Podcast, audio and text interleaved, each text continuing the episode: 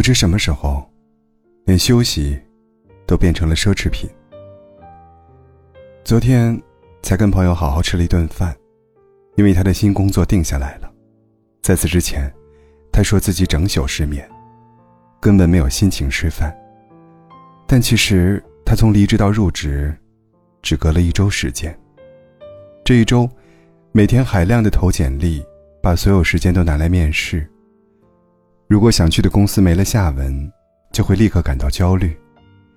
哪怕闲聊，他也能三句话，转到找工作的事情上。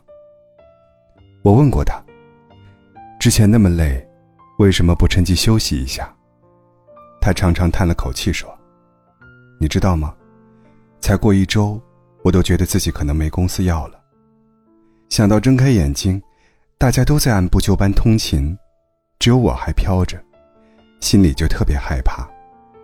有时候手机刷多了，还会谴责自己活得浑浑噩噩的，有种人生荒废掉的感觉。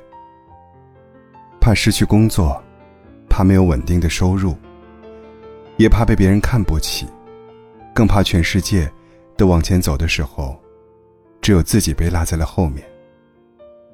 虽然平时总喊着要躺平，要拒绝内卷，可当空白期来临时，还是会因为害怕而马不停蹄的赶路。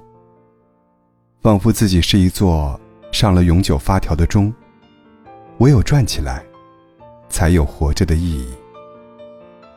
想起去年年底，我因为拖欠工资而被迫离职，又正好赶上疫情反复，整个生活都开始停摆。发烧，浑身酸痛，躺在家里那几天，也曾产生过“人生是不是就这样完了”的绝望。后来大环境好转，那时身体也刚刚恢复，就经常在傍晚时出门走一走。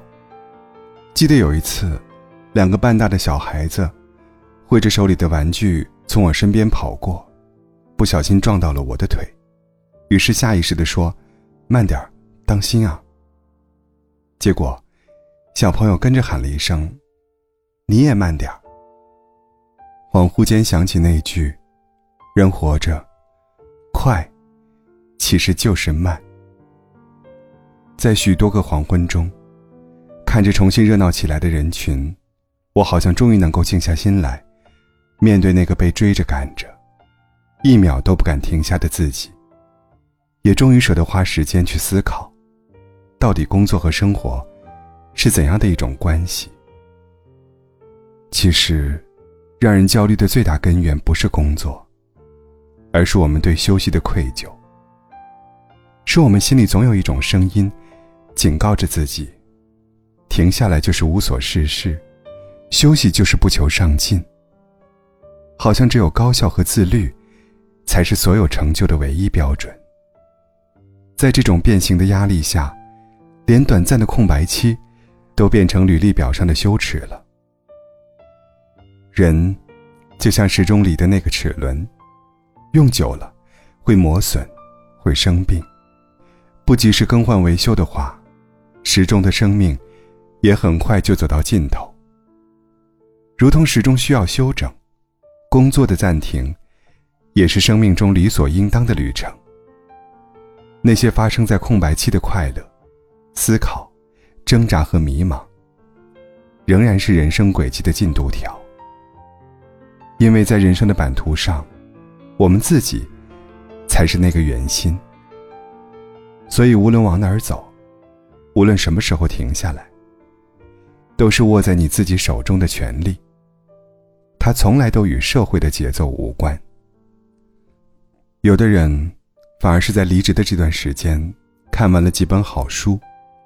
也有的人，是工作群不再频繁亮起之后，才发现，原来踏实的睡上一觉，竟然迟到了这么多年。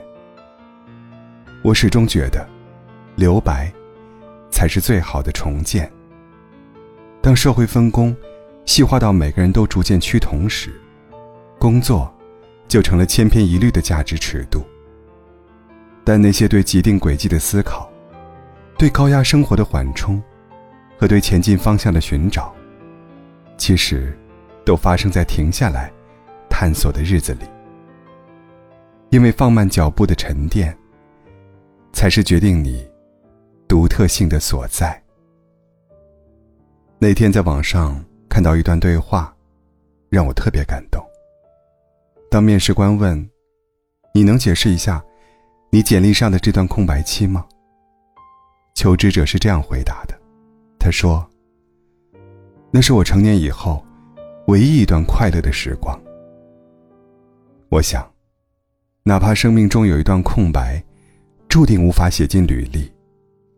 但唯有我们自己知道，那些身心放松的时刻，一部电影，一次旅行，一场不被闹钟打扰的酣睡，是怎样将疲惫的生活撕开一道裂缝，又是怎样透进光的。